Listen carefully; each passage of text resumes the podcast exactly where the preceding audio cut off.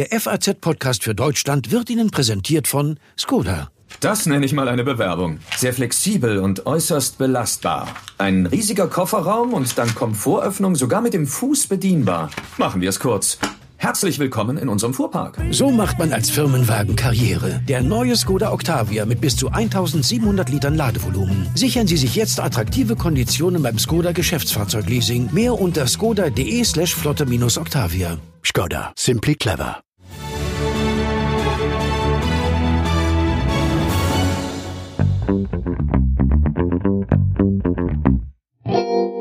Fleisch aus konventioneller Massentierhaltung hatte wohl noch nie einen besonders guten Ruf. Aber spätestens nach mehreren Corona-Ausbrüchen in großen Schlachtbetrieben ist vielen der Appetit darauf erstmal vergangen. Aber was heißt das jetzt? Sollten wir weniger Fleisch essen? Biofleisch oder gleich gar kein Fleisch mehr? Das schlechte Gewissen wächst bei vielen, aber die Fleischeslust, die bleibt. Ja, und so boomt das Geschäft mit Fleischersatzprodukten schon seit Jahren. Vegane Würste, Schnitzel und Co. haben Supermärkte erobert, Restaurants, große Fastfood-Ketten und sogar die Börse. Aber kann das wirklich eine echte Alternative sein? Und wohin entwickelt sich der Markt da gerade? All das besprechen wir heute im FAZ-Podcast für Deutschland. Ich bin Sandra Klüber und heute ist Freitag, der 3. Juli. Hallo. Sie hören es wahrscheinlich schon. Ich bin heute zum Start des Podcasts nicht im Studio, sondern ich stehe auf der Bergerstraße im Frankfurter Stadtteil Bornheim. Und zwar vor der Biometzgerei Spahn. Denn hier gibt's nicht nur eine normale Fleischtheke, sondern auch jede Menge fleischloses Fleisch, also vegane Imitate. Warum Metzger Michael Spahn selbst ein Veganer ist und was er von den großen Playern wie Beyond Meat hält, darüber will ich jetzt mit ihm sprechen. Hallo, Sandra Klieber mein Name. Ich bin mit dem Herrn Spahn verabredet. Na klar, danke. Hallo, Herr Spahn. Hallo, grüße Sie. Ja, wollen wir uns hinsetzen? Ja, klar, einfach hinsetzen. Ich sehe hier, wenn ich in Ihren Laden schaue, eine ganz normale Fleischtheke erstmal. Daneben haben Sie aber auch eine ziemlich große Auswahl an fleischlosem Fleisch. Wie kommt es denn dazu? Ja, es ist erstmal ganz normale Metzgerei, ne? also eine Biometzgerei und die soll auch genauso aussehen, ist ja ganz klar. Fleisch und Wurst machen wir nach wie vor, alles in Bioqualität und darüber hinaus eben seit 2013 vegane Produkte, alles was das Herz begehrt. Wir hatten eigentlich uns irgendwann zum Ziel gesetzt, die normale Metzgerei zu veganisieren, was uns zum größten Teil gelungen ist. Also mit über 120 veganen Produkten sind wir ganz gut aufgestellt. Was haben wir denn da alles? Wenn wir mal äh, durch die Scheibe hier in den Kühlschrank schauen, was findet man denn da alles in veganer Variante? Also wir, ja, einfach mal angefangen mit einem ganz normalen panierten Schnitzel, was man sich dann zu Hause noch erwärmen kann. Dann haben wir verschiedene Brotaufstriche. Das fängt an mit einer Leberwurst in vegan, natürlich aus braunen Linsen gemacht. Eine Teewurst aus roten Linsen gemacht. Wir haben eine vegane Blutwurst aus schwarzen Linsen gemacht. Ne? Und äh, wichtig bei diesen ganzen Sachen ist immer die Würzgebung. Und die Gewürzgebung ist eigentlich wie bei der normalen Wurstproduktion da gibt es fast keinen Unterschied. Das würde mich nämlich auch natürlich besonders interessieren. Ähm, wie lange brauchen Sie denn, bis Sie das perfekte Imitat zum Beispiel von so einer Blutwurst erstellt haben? Wie viele Fehlversuche gibt es da auch? Okay, da muss ich natürlich eins ganz vorne dran stellen. Wir machen keine Imitate. Wir haben eigenständige Lebensmittel. Ne? Also wir sind nicht äh, verpischt drauf, irgendwelche Imitate oder Attrappen herzustellen. Äh, wenn das so aussieht oder so schmeckt wie ein Stück Wurst oder so, dann ist das... Heißt ja auch bei Ihnen aber so, ne? Ja, nicht unbedingt. Wir haben da unsere Namensgebung schon. Ja, also Hacke Peter gibt's bei uns nicht, dafür aber die Hacke Petra. Ne? Mhm. Und äh, so sind eben die Feinheiten ausgelegt. Und wie funktioniert das dann? Wie tasten Sie sich daran? Gehen Sie nach der Konsistenz, weil die Gewürze, die werden wahrscheinlich ähnlich sein wie äh, tatsächlich bei den Fleischprodukten, aber wie tasten Sie sich daran? Wie entsteht so ein neues Produkt? Ähm, das beginnt mit äh, einem Kundenwunsch meistens. Also in den allermeisten Fällen kommt ein Kunde, sagt, er braucht das und das in vegan. Und dann setzen wir uns eben hin und überlegen uns, wie wir äh, das Original zum Vegan bringen. Und ähm, das gelingt uns meistens in zwei, drei Schritten. Ja, wir nähern uns ganz vorsichtig an, dann wissen wir, das oder das muss noch geändert werden und sind dann eigentlich nach, nach zwei Versuchen schon dabei. Na? Und bei Ihnen hier in der Metzgerei produzieren Sie tatsächlich nur noch vegane Produkte, stimmt das?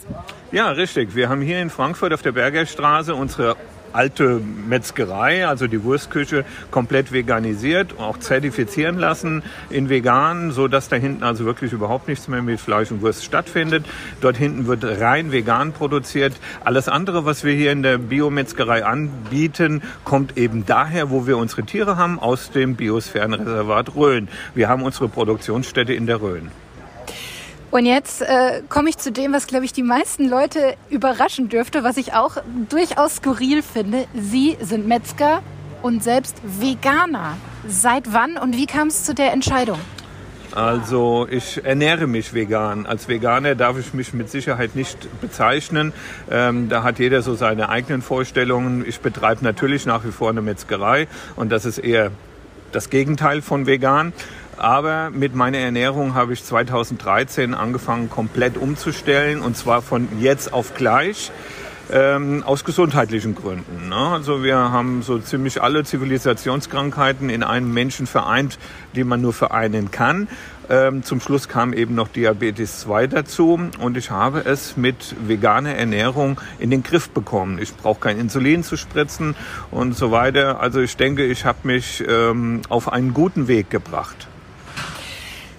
Ein Argument, ich esse selbst auch kein Fleisch, aber ernähre mich nicht vegan. Aber ein Argument, was ich oft höre von Fleischliebhabern ist, wer kein Fleisch essen will, der soll auch nichts essen, was so aussieht oder so schmeckt wie Fleisch. Was würden Sie denn dem Argument entgegensetzen?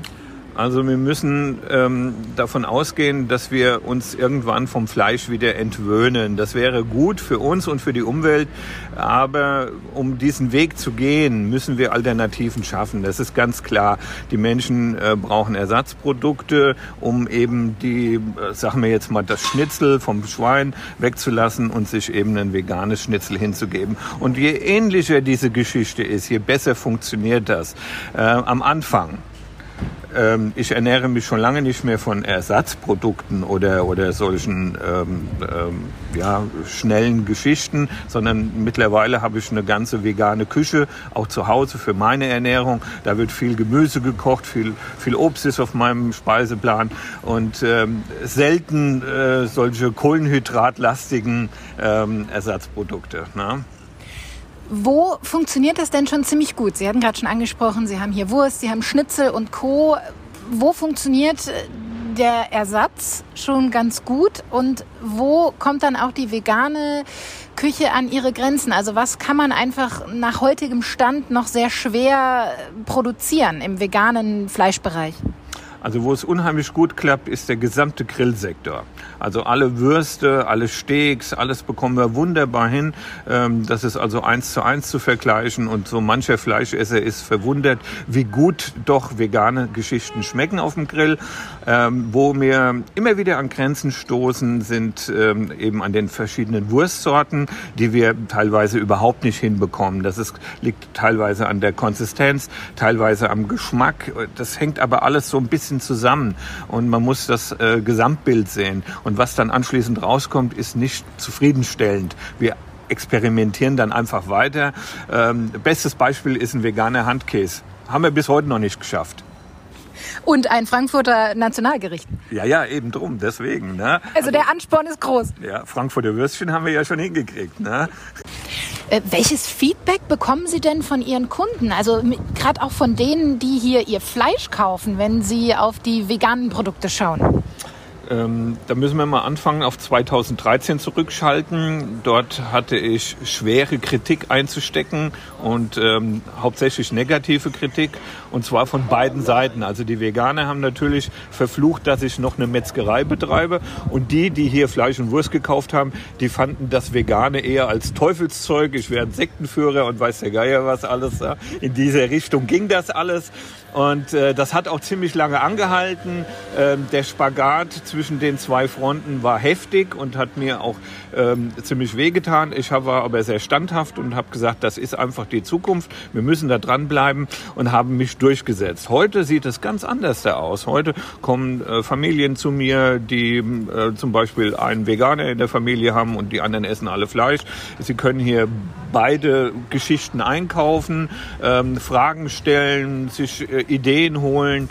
Ähm, auch ältere Menschen kommen hier rein, die ihre Ernährung umstellen wollen, die auch von meinen ähm, gesundheitlichen Fortschritten erfahren haben und gleiche Wege gehen wollen, denen ich also dann mit Rat und Tat zur Seite stehe.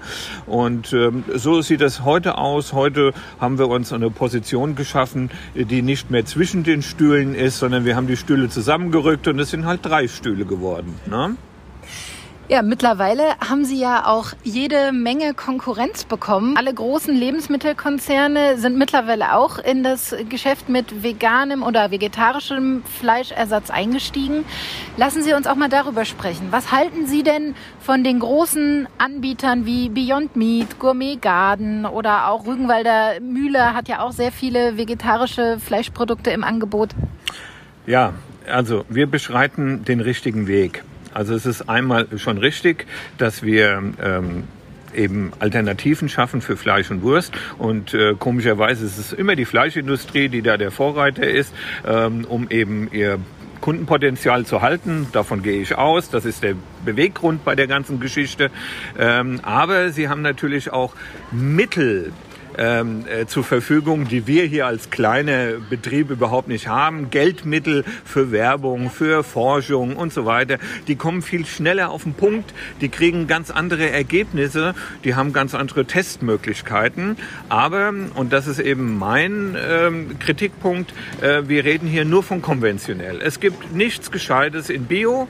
Ähm, alle, die herstellen, äh, die, die eben äh, vegane Alternativen herstellen, sind auf dem ähm, konventionellen Markt zu finden ähm, oder ähm, gehen einfach nur den vegetarischen Weg und verarbeiten irrsinnige Mengen an Hühnereiweiß, was natürlich auch nicht Sinn und Zweck der Übung ist, ähm, denn Hühner müssen schließlich Eier legen. Ja, Hühnereiweiß wächst nicht am Baum. Haben Sie sich denn mal durch das Sortiment da so durchprobiert? Ja, natürlich. Das ist auch zum Teil sehr gut. Deswegen sagte ich am Anfang, der Weg ist der richtige. Nur die Zutaten sind völlig ähm, Banane. Wenn man äh, sich jetzt Beyond anschaut, äh, als Burger oder als Wurst, ähm, wir haben da als Bindemittel äh, Methylcellulose drin. Das ist der Hauptbestandteil von Tapetenkleister. Das mm, braucht mmh, kein Mensch. Ja, ja, das braucht doch keiner. Ne? Also wir sind auf der Bioschiene und wir versuchen auch die veganen Produkte im Bio ähm, eben herzustellen. Sie verkaufen hier Biofleisch, Sie verkaufen veganes Fleisch. Ist das für Sie beides gleichermaßen eine mögliche Alternative zur Massentierhaltung? Also Bio ähm, sollte man unter gewissen Voraussetzungen sich anschauen. Auch im Bio gibt es Massentierhaltung und äh, es gibt auch äh, Massenschlachtungen im Biosegment. Ähm, wir kennen das von Tönnies, das ist eine der die großen bedient, also Rewe und und und äh, Edeka und so weiter und die Bio-Geschichten, die es dort in den Supermärkten ähm, zu kaufen gibt, die kommen meistens von so großen Betrieben und die müssen natürlich auch bestückt werden jeden Tag. Da sind Massentierhaltungen dahinter, die gerade so an der Grenze äh, des Bio-Erlaubten ähm, äh, daher ähm, existieren. Und ähm, man kann aber auch andere Wege gehen, so wie wir. Wir haben uns eben unserer Region der Rhön verschrien und äh, sind dort mit kleinen Höfen verbunden. Und das funktioniert genauso gut. Ja, wir können natürlich nicht die Masse abdecken. Wir sind eine Nische, die wir besetzen und die Leute kommen zu uns, weil sie wissen, unsere Tiere äh, haben fast alle Namen gehabt. Ja, das ist eben äh, unsere Art, Bio äh, zu produzieren, Bio zu zeigen. Das Ganze hat ja auch seinen Preis. Können Sie ungefähr beziffern, wie viel teurer Sie im Vergleich zur Supermarktware sind? Ja, der Preis äh, kalkuliert sich natürlich ganz anders, weil die Bauern direkt von uns bezahlt werden und wir natürlich auch ein Augenmerk darauf haben, dass die Bauern existieren können. Und äh, jeder soll sein, sein Auskommen haben und deswegen ist schon der Einkauf teuer. Ja, wir reden da jedes Jahr drüber, was kostet das Futter, was kosten die Unterkünfte und so weiter weiter, was kostet überhaupt die Viehhaltung und äh, was braucht so eine Familie, um das überhaupt durchzuführen. Und dann äh, wird der Preis entsprechend kalkuliert. Bei uns hängt ja auch dann die Einzelschlachtung mit dran, die auch viel teurer ist als die Massenschlachtung. Ähm, die Tiere sind völlig entspannt und äh, bekommen von der ganzen Szenerie so gut wie überhaupt nichts mit. Das ist eben maßgeblich für uns. Das war auch damals der Grund, wie wir 2000 auf Bio umgestellt haben, weil wir uns eben mit der Massentierhaltung und mit dieser Schlachtung auf städtischen Schlachthöfen nicht mehr auseinandersetzen wollten. Was kostet denn eine vegane Bratwurst bei Ihnen? Was kostet eine Bio-Bratwurst? Und das Ganze im Vergleich zum Supermarkt Großpack? Ja, also wir gehen mal davon aus, dass eine Bratwurst so um die 3,50 Euro kostet, also eine normale vom Schwein. Und die äh, vegane, die ist etwas billiger, die kriegt dann so um die 2,50. Ähm, das Ganze bekommt man im Supermarkt ähm, dann in konventionell natürlich deutlich günstiger, äh, teilweise um einen Euro rum. Ähm, das ist eben äh, leider so. Ne? Man, man kann das nicht verhindern. Sie haben es ja auch gerade selbst schon gesagt, das ist eine Nische, was Sie hier machen gerade. Aber wenn wir jetzt mal in die Zukunft schauen, wohin wird sich unser Fleischkonsum, unser Konsum von vegetarischem oder veganem Fleisch hin entwickeln? Weil dass es so nicht weitergeht, die Debatte, die führen wir ja gerade wieder heftig nach den Corona-Ausbrüchen, auch bei Tönnies und Co. Wo geht die Reise hin in Zukunft? Also vegan ist natürlich durch die Vorkommnisse beflügelt worden. Trotz allem bin ich der Meinung, äh, dass wir in den nächsten 100 Generationen das Fleisch nicht vom Tisch kriegen. Wir werden uns reduzieren. Und vielleicht wird auch der Deutsche irgendwann von seinem Geiz ist geil Faktor runtergehen und sagen, mein Essen ist mir mehr wert als das, was ich im Moment bezahle. Und äh, dann sind wir auf dem richtigen Weg. Ja? Also, und dann wird auch intensiv nach Alternativen geschaut. Nur wenn im Moment das Fleisch billiger ist wie das Gemüse, dann brauche ich nicht nach Alternativen zu suchen. Dann bleibt alles so, wie es ist. Und das muss von der Politik gesteuert werden. Vielen Dank für das Gespräch, Herr Spahn. Sehr gerne.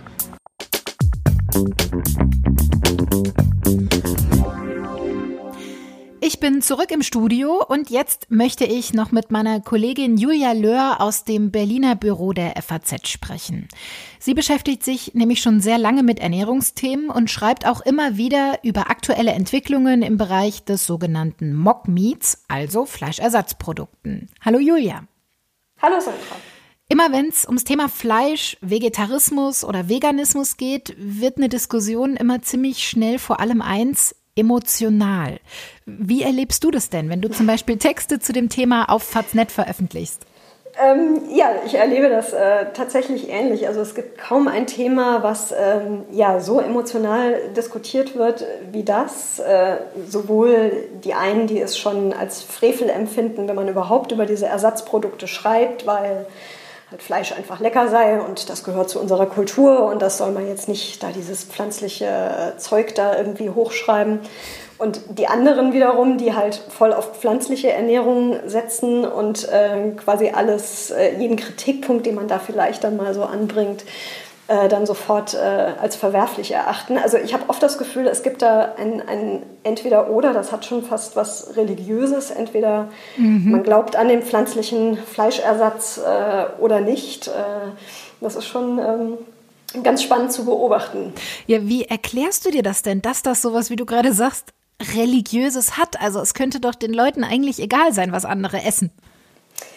Ja, theoretisch schon, aber gut, das ist ja eine Entwicklung, die wir im Moment auch in vielen anderen ähm, Gesellschaftsbereichen sehen, dass man eben nicht nur für sich selber eine Form findet, äh, wie man leben möchte, sondern da auch so ein gewisses ähm, bekehrendes, um nicht zu sagen belehrendes Element gerne äh, dazu tritt. Das mhm. sehen wir jetzt ja zum Beispiel auch, wenn es um das Thema äh, Verkehr geht, wo die Autofahrer, die Radfahrer, die Fußgänger ja auch am liebsten äh, quasi alle davon überzeugen würden, dass die Art und Weise, wie sie sich fortbewegen, die einzig richtige ist. Also das zieht sich ja so ein bisschen durch die Gesellschaft ähm, durch. Nur ich finde es halt gerade in dem Bereich wirklich problematisch, weil es da halt zumindest aus meiner Sicht nicht dieses entweder nur noch das oder nur mhm. noch das ähm, gibt. Ja, ähnlich hat sich ja heute auch der Metzger geäußert, den ich in Frankfurt besucht habe. Und der produziert im relativ kleinen Rahmen natürlich, dafür mit viel Herzblut, seine veganen Fleisch- und Wurstwaren. Aber lass uns mal ein bisschen größer drauf schauen aufs Thema. Wie groß ist denn der Markt mit Fleischersatzprodukten insgesamt? Ja, es gab dazu jetzt gerade eine Studie des Umweltbundesamtes. Die haben den Markt ähm, für pflanzliche ähm, Fleischersatzprodukte auf so ungefähr 220 Millionen Euro geschätzt. Das ist jetzt erstmal eine, eine abstrakte Zahl. Ähm, man kann sagen, dass, also jetzt weltweit gesehen, ist es noch ein relativ kleiner Markt, weniger als ein Prozent des gesamten Fleischmarktes entfällt auf diese Ersatzprodukte. Mhm. In Deutschland ist es schon, sind es schon ein paar ähm, Prozentpunkte mehr, aber immer noch weit unter 10 Prozent. Also es ist bislang noch ein Nischenmarkt, ähm, also niedriges Niveau, aber natürlich mit recht vielversprechenden Wachstumsraten. Das Umweltbundesamt hat in seiner Studie äh, ja auch verschiedene Ergebnisse, zum Beispiel zur Ökobilanz von Fleischersatzprodukten vorgestellt. Was waren denn da die wichtigsten Ergebnisse? Ja, das erste ähm, wichtige Ergebnis war, was jetzt auch wenig überraschend ist, dass diese Ersatzprodukte, was jetzt ihre Klimabilanz angeht, schon deutlich besser sind als jetzt äh, das herkömmliche Fleisch. Vor allem im Vergleich zu Rindfleisch äh, mhm. sieht man da ganz deutlich äh, einen Unterschied. Also zum Beispiel ähm, wurde da berechnet, dass man für die Produktion von einem Kilo Fleischersatz auf Sojabasis, was ja sehr oft vorkommt, ähm, werden so rund 2,8 Kilogramm Treibhausgase ausgestoßen, während bei Rindfleisch sind es über 30, also fast zehnmal so viele als zehnmal so viele. Mit dem oft gehörten Vorurteil, dass Fleischersatzprodukte, die aus Soja sind, sehr umweltschädlich sind im Vergleich zu Fleisch, weil sie eben aus Soja, das oftmals in Brasilien angebaut wird, äh, bestehen. Mit dem können wir aufräumen. Ähm, ja, man kann damit insofern äh, aufräumen, als dass im Moment ein Großteil des Sojas, was wir weltweit produzieren, halt in äh, den Mägen von Tieren landet, also als Tierfutter verarbeitet wird. Und also über Sicht, Umwegen dann ohnehin auch wieder genau, bei uns auf also. Wir nehmen quasi den Umweg über das Tier, das dann geschlachtet wird und dann ist das Soja quasi in uns. Und die Argumentation von Umweltexperten ist halt, dass es viel sinnvoller wäre, wenn wir quasi das Soja direkt zu Lebensmitteln verarbeiten würden, weil wir dann diesen Umweg uns ersparen würden. Aber ja, ich meine, es muss ja am Ende auch immer noch schmecken und es schmeckt halt jetzt auch noch nicht jedem. Also von daher sind wir wieder beim Ausgangspunkt, ist das jetzt die einzig machbare Lösung, vielleicht auch eher nicht.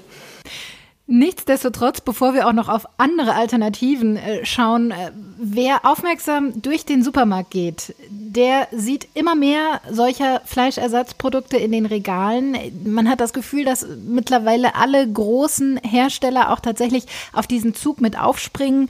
Der amerikanische Lebensmittelproduzent Beyond Meat, der für seine Burger Patties bekannt ist, der feiert auch riesige Erfolge an der Börse. Welches Wachstumspotenzial wird in der Branche denn gesehen? Zumindest die Anleger sehen da ein, ein recht großes Wachstumspotenzial, wobei man auch sagen muss, jetzt der Börsenkurs von Beyond Meat, der ist seit dem Börsengang im vergangenen Jahr, ist der erstmal total gestiegen. Dann ist er aber auch wieder ziemlich kräftig runtergegangen mhm. und äh, dümpelt jetzt auch mehr so ein bisschen vor sich hin. Das ist alles äh, nicht schlecht, aber es ist jetzt äh, so der Höhenflug des Anfangs, der hat sich jetzt auch wieder ein bisschen gelegt. Und man sieht das auch daran, dass die, diese rasanten Wachstumsraten, von denen auch im vergangenen Jahr oft berichtet wurde, die haben sich auch so ein bisschen abgeschwächt. Also zum Beispiel in Deutschland hatten wir so unseren vorläufigen Höhepunkt an diesen pflanzlichen Fleischersatzprodukten 2016. Mhm. Da wurde vergleichsweise viel davon gekauft. Zuletzt ist das wieder so ein bisschen gesunken. Ähm, die Menge zeigt sich auch im Moment in, in Amerika. Da ähm, äh, gibt es ja äh, halt auch diverse Hersteller, die da jetzt in, äh, in größeren Ketten quasi vertreten sind, äh, also in Restaurantketten, wo die Burger verkauft werden und wo sich auch gezeigt hat, dass zuletzt die Zahl ähm, der pflanzlichen Burger wieder ein bisschen gesunken ist und nach wie vor irgendwie mehr als zehnmal so viele ähm, klassische Burger verkauft werden. Also das ist so ein bisschen, so die anfängliche Euphorie hat sich so ein bisschen abgeebbt bei dem pflanzlichen Fleischersatz, weil halt auch viele einfach sagen, mhm. nee, das schmeckt halt doch nicht so wie Fleisch oder es fühlt sich nicht so wie Fleisch an, wenn ich da drauf beiße. Also es geht schon, denke ich, noch ein bisschen nach oben, aber jetzt vielleicht auch nicht mehr ganz so rasant wie in der Vergangenheit. Vielleicht auch gerade deshalb arbeiten ja weltweit auch viele Start-ups an weiteren Alternativen zu normalem Fleisch, sage ich jetzt mal. Aus dem 3D-Drucker, aus dem Labor, aus der Petrischale. Das klingt so ein bisschen nach Science Fiction, ist aber tatsächlich schon Realität im Moment, ne? Ja, richtig. Also zumindest in Laboren wird daran schon eifrig äh, geforscht und gearbeitet. Da gibt es äh, diverse Hersteller, vor allem halt aus dem, aus dem Ausland. Das geht von Amerika über in, in den Niederlanden, hat sich da auch so ein kleiner äh, ein kleines Cluster gebildet bis hin zu Israel, die da ganz experimentierfreudig sind und die alle auf unterschiedlichen Wegen tatsächlich versuchen, aus, ähm, aus äh, echtem Fleisch, also aus mhm. äh, Muskelzellen, die entnommen werden, dann halt im Labor in einer Nährlösung ein Kunstfleisch quasi wachsen zu lassen. Und ähm, genau, das ist ein ganz interessantes, äh, ganz interessantes äh, Modell, was, wie gesagt, jetzt im Moment noch in der Entwicklungsphase ist. Aber es gibt da auch Schätzungen, dass das so in ja, ein, zwei, drei Jahren dann vielleicht auch tatsächlich die ersten Produkte im Handel dann erhältlich sein könnten. Aber auch das wird wahrscheinlich anfangs erstmal eine reine Nische sein, oder? Ich könnte mir vorstellen, dass das dann sehr, sehr teuer ist und so ganz ohne Kritik äh, kommen diese Bemühungen ja auch nicht aus im Moment. Genau, das ist richtig. Also es gibt, ähm, es gab da gerade eine Studie, eine ganz interessante ähm, von einem Institut in Kalifornien, die diesen Markt sich genauer angeguckt haben und die davon ausgehen, dass das so in drei Jahren ungefähr im Supermarkt äh, dann sein kann. Und die schätzen den globalen Markt äh, dieses Kunstfleischs für das Jahr 2027, also durchaus noch eine Weile hin, mhm. auf 20 Millionen Dollar, was jetzt echt nicht viel ist im Vergleich mhm. zu dem, was wir mit, äh, mit klassischen Fleischprodukten umsetzen. Also von daher wird das auf jeden Fall äh, eine Nische bleiben, aber nichtsdestotrotz gehen da schon wiederum andere Institute davon aus, dass man vielleicht in ein paar Jahren oder dann ein paar mehr Jahren so um die 30 Prozent des weltweiten Fleischbedarfs tatsächlich aus diesem Kunstfleisch decken könnte. Was natürlich, wie du es schon angedeutet hast, sehr eng damit verknüpft ist, ob das gelingt, das in einem großen Stil und zu vertretbaren Kosten ähm, dann quasi tatsächlich auch machen zu können. Und das ist halt so der Punkt, wo, das, äh, wo es im Moment noch so ein bisschen dran mhm. scheitert, weil das halt einfach unglaublich aufwendig ist, äh, auch sehr energieintensiv ist. Das ist einer der Kritikpunkte auch, ähm, da dieses Kunstfleisch zu züchten und es von daher ähm, dann mutmaßlich erstmal auch erst ein sehr hochpreisiges Produkt wird. Mhm. Also es ist noch ein bisschen Zukunftsmusik. Aber dass sich irgendwie was ändern muss innerhalb der Fleischindustrie, da würden wahrscheinlich die allermeisten ähm, zustimmen im Moment. Welche Macht und damit auch welche Verantwortung haben dabei denn die Verbraucher? Ja, sie haben, wie ich finde, eine sehr große Macht, weil die Art und Weise, wie wir Fleisch konsumieren und halt vor allem in welchen Mengen wir es konsumieren, natürlich auch eine große Rolle spielt, welche Industrie sich dahinter verbirgt. Die große Trendwende, auch wenn man ja manchmal diesen Eindruck haben kann, im Supermarkt unglaublich viele von diesen pflanzlichen Ersatzprodukten äh, Blogs, Bücher über veganes Leben, vegetarische Ernährung. Also da tut sich ja unheimlich viel, aber es ist halt bislang ein eher kleiner Markt oder ein kleiner Ausschnitt der Gesellschaft, der sich, der, der so lebt. Und ich bin gespannt, ob das in den nächsten Jahren mehr wird. Mal gucken. Das bin ich auf jeden Fall auch. Äh, vielen Dank, Julia. Wie handhaben Sie das eigentlich? Das Wochenende steht vor der Tür, vielleicht werden Sie ja auch den Grill anschmeißen. Die Frage ist, was kommt obendrauf? Da eine bewusste Entscheidung zu treffen, das haben die heutigen Gespräche, glaube ich, gezeigt, das ist das Wichtigste. Ich wünsche Ihnen auf jeden Fall ein schönes Wochenende und freue mich, wenn Sie auch nächste Woche wieder mit dabei sind, denn dann sieht die Welt vielleicht schon wieder anders aus.